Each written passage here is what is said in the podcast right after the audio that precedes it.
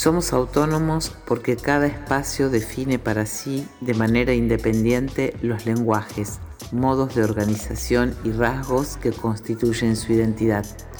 Somos escénicos porque la diversidad de lenguajes que nos atraviesa y nos convoca lo son, y porque buscamos poner permanentemente en escena que somos trabajadores e investigadores de las artes y la cultura. Y somos espacios más allá de las paredes e incluso sin ellas, porque ahí donde se milita intensamente, donde hay vínculo, donde hay experimentación y búsqueda, hay espacio. Somos espacios escénicos autónomos y esto es escena en el aire. Trilce Radio.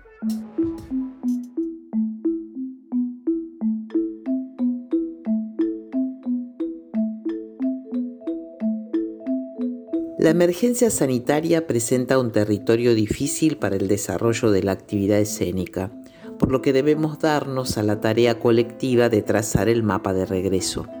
Consideramos de suma importancia generar las condiciones de la vuelta a la actividad de los espacios escénicos, teatros independientes y estudios de arte, ya que contienen a miles de trabajadores de la cultura en nuestra ciudad y en todo el territorio nacional. La palabra protocolo viene resonando como una demanda indiscutida o una necesidad que parece insalvable. Hoy, el retorno de ninguna actividad se concibe sin ellos. Pero, ¿cómo protocolizar las artes escénicas? ¿Se puede pensar nuestros lenguajes a la luz del distanciamiento social y las medidas de profilaxis e higiene constante?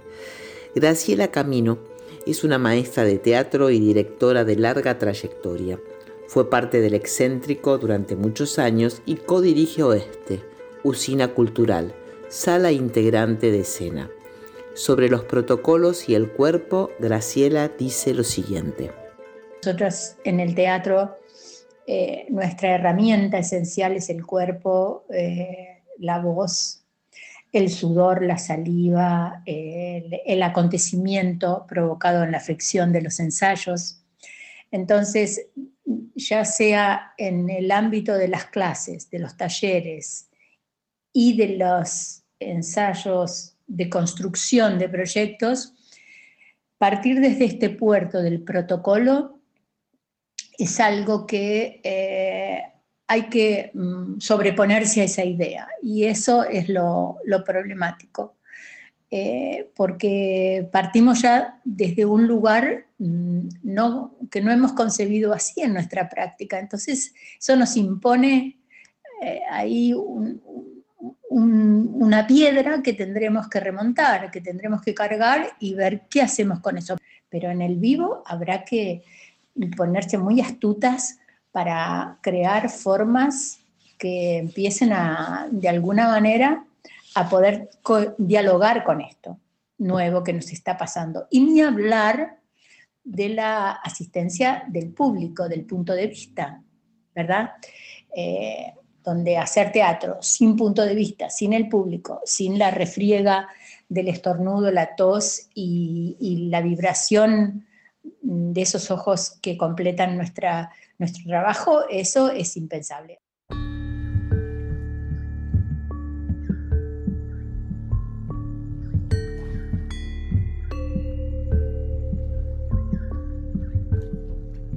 Érase un animal sangrante y dulce de rostros numerosos, de cuyas heridas manaba la música y el sudor sangraba en sus deslices. Era como una especie de extinción muriente y mansa, pero en cuyas cabriolas advirtiérase a veces un retozo, quizás una nostalgia de su gallardo apresto. Érase un animal huyente y fósil, pero sus felonías delataban el mismo sentido de los pétalos, con cuyas encías hendía, apelotonada, la angustia ensartada, cual un invasor joven, en sus destellos latía insumiso un perdido pavor. Fragmento de Érase un animal de Néstor Perlonger en escena en el aire. En el sector cultural independiente la emergencia económica ya estaba ahí solo que la pandemia la ha puesto más en evidencia. Es resultado de la precarización en la que nos encontramos inmersos desde hace mucho tiempo y se verá agravada incluso en un eventual retorno por la profundización de la crisis económica general y por el temor que atraviesa a buena parte de la sociedad, factores que muy posiblemente desestimulen la concurrencia a nuestros espacios. ¿Qué políticas públicas y propuestas podrían pensarse para lograr una reconstrucción de la confianza y sensibilidad del público y de la comunidad en general? Y además, ¿qué estrategias alternativas ya se están tejiendo en pos de generar sostenes económicos alternativos dentro del sector? Sobre esto, Eduardo Pérez Winter, integrante de la cooperativa Silencio de Negras, sala de escena, ubicada en Montserrat, nos dice. Al igual que el resto de las personas que quedaron imposibilitadas de trabajar durante este periodo de aislamiento, los y las trabajadoras de la cultura necesitamos que el Estado intervenga inmediatamente para garantizar nuestro sustento. Necesitamos comer. Necesitamos también que nuestros espacios de trabajo sigan existiendo. Por eso es fundamental que el fomento llegue para que las deudas acumuladas en alquileres y servicios se puedan solventar. También necesitamos un futuro, necesitamos que se piense en cómo reactivar nuestra actividad. Somos esenciales para muchas personas que vienen a nuestros espacios a formarse, a ver obras, a desarrollarse. Por eso es fundamental que se tome la vasta red de espacios culturales como el pulmón de la reactivación de nuestro sector. Por eso pedimos que se decrete el estado de emergencia cultural. A pesar de que no podemos subir a los escenarios, seguimos trabajando. Generamos festivales, damos clases, hacemos charlas. Tenemos una gran capacidad creativa de buscar una vuelta para estar en contacto. Sin embargo, esto no es suficiente. Son pequeños paliativos y la triste realidad es que hoy los espacios culturales están cerrando.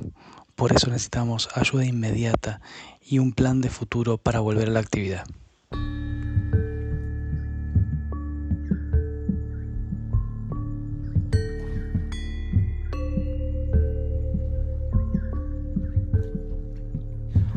Monto mis caballos salvajes desde mi corazón al mismísimo barro, los cabalgo a pelo. Soy el perfume, el estruendo en la tierra, la velocidad y el viento que me quema la cara. Voy desnuda, envuelta en lavandas y jazmines, madreselvas y pasionarias, mi nombre escrito en todas las hojas de esta selva, en todos los bichos que nunca vi. Solo voy a nombrarme en gemidos suavísimos, en leves gestos. De la respiración hice lenguaje. Pollitza en escena en el aire. La aplicación de protocolos, además, implica establecer ciertos recortes dentro de la población, que determinan quiénes podrán volver en función de su edad, su condición de salud, su distancia geográfica con el lugar de estudio, trabajo o ensayo, su posibilidad de aplicar o no a un permiso para circular, etc. Esto dejará fuera a numerosos estudiantes y trabajadores de la cultura. ¿Qué soluciones y búsquedas sensibles e inclusivas se están dando para ello? Casa Pichincha es un espacio dedicado al teatro comunitario en el barrio de San Cristóbal e integra escena. Marcelo Catena, su director, nos cuenta cómo se ha visto afectada la modalidad de trabajo del grupo a raíz de la pandemia. Mi nombre es Marcelo Catena y pertenezco al espacio comunitario Pichincha, grupo de teatro que cuenta con 26, 28 compañeras, compañeros, la mayoría eh, adultos mayores, eh, en situación de riesgo, con escasos recursos económicos, ya que muchos son jubilados, pensionadas. Al inicio de la cuarentena nos encontrábamos eh, estrenando nuestra obra Baile Ilusiones, una obra, con este, un elenco muy numeroso y a pronto de estrenar, estrenar otra, El piano, escrita y dirigida por otro compañero. Ahora eh, nuestros encuentros son virtuales, con escasos recursos tecnológicos, muchos de los compañeros solamente tienen teléfonos y a pesar de eso, este, pudimos hacer un, taller de radioteatro, hacemos nuestros encuentros de escritura y nuestros encuentros que solamente tienen que ver con un poco del análisis de la realidad, de la, realidad de los teatros, información que nos llega a través de escena, eh, agrupación a la que pertenecemos y sobre todo este, son encuentros de afecto, de, ver qué podemos hacer por, por el problema de, algún compañero que particularmente en, esas circunstancias tenga que, contar con nuestra solidaridad.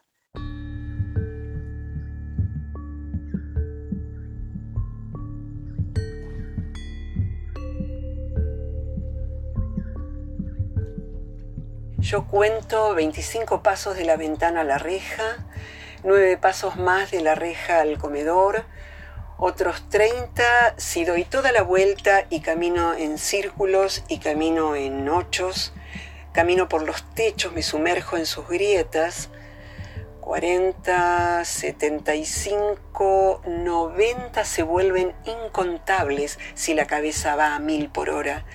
Si las multiplico por las mañanas que se hacen tarde, por los días que se estancan en sus noches, me como las paredes, las atravieso como si fueran una hoja de papel. Por un segundo las rejas se doblan, se desdibujan, se desfiguran de la realidad. Pero no puedo escapar de mí. Liliana Cabrera, colectivo Yo no fui, en escena, en el aire. La protocolización entraña diversas dificultades, paradojas y preguntas. Entre ellas, ¿quiénes asumirán los costos de las adecuaciones necesarias para la prevención sanitaria requerida? Los espacios ya golpeados incluso definitivamente en su magra economía de subsistencia. Y algo que nos inquieta particularmente, ¿Cómo no devenir gorras si nos exigen aplicar protocolos que incluyen diferenciaciones discriminatorias en relación a la edad, la condición física u otra variable que vede explícitamente la posibilidad de que ciertas personas puedan concurrir a nuestros espacios?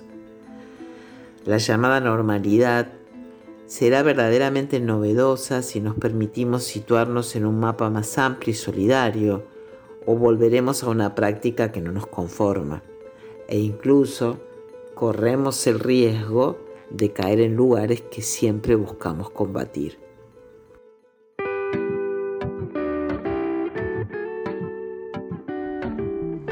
A dos años de la muerte de Sandra y Rubén, compartimos en escena en el aire un homenaje de diversos artistas que decidieron mantener vivo el reclamo de justicia por ellos.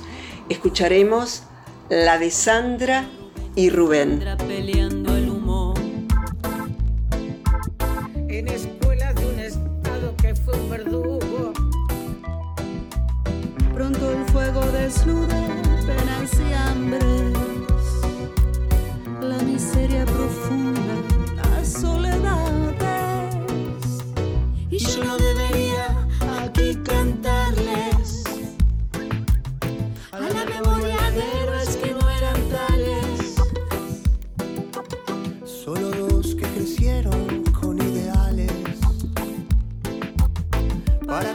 Construir un mundo sin estos males.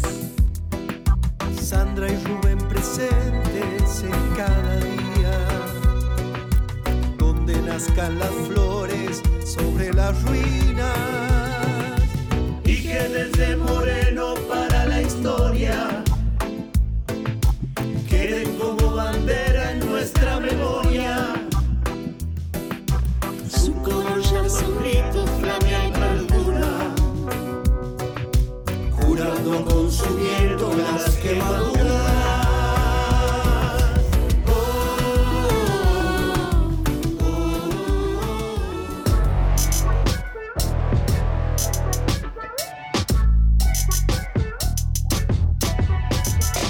Somos espacios, somos escénicos, somos autónomos, somos escena. Trilce Radio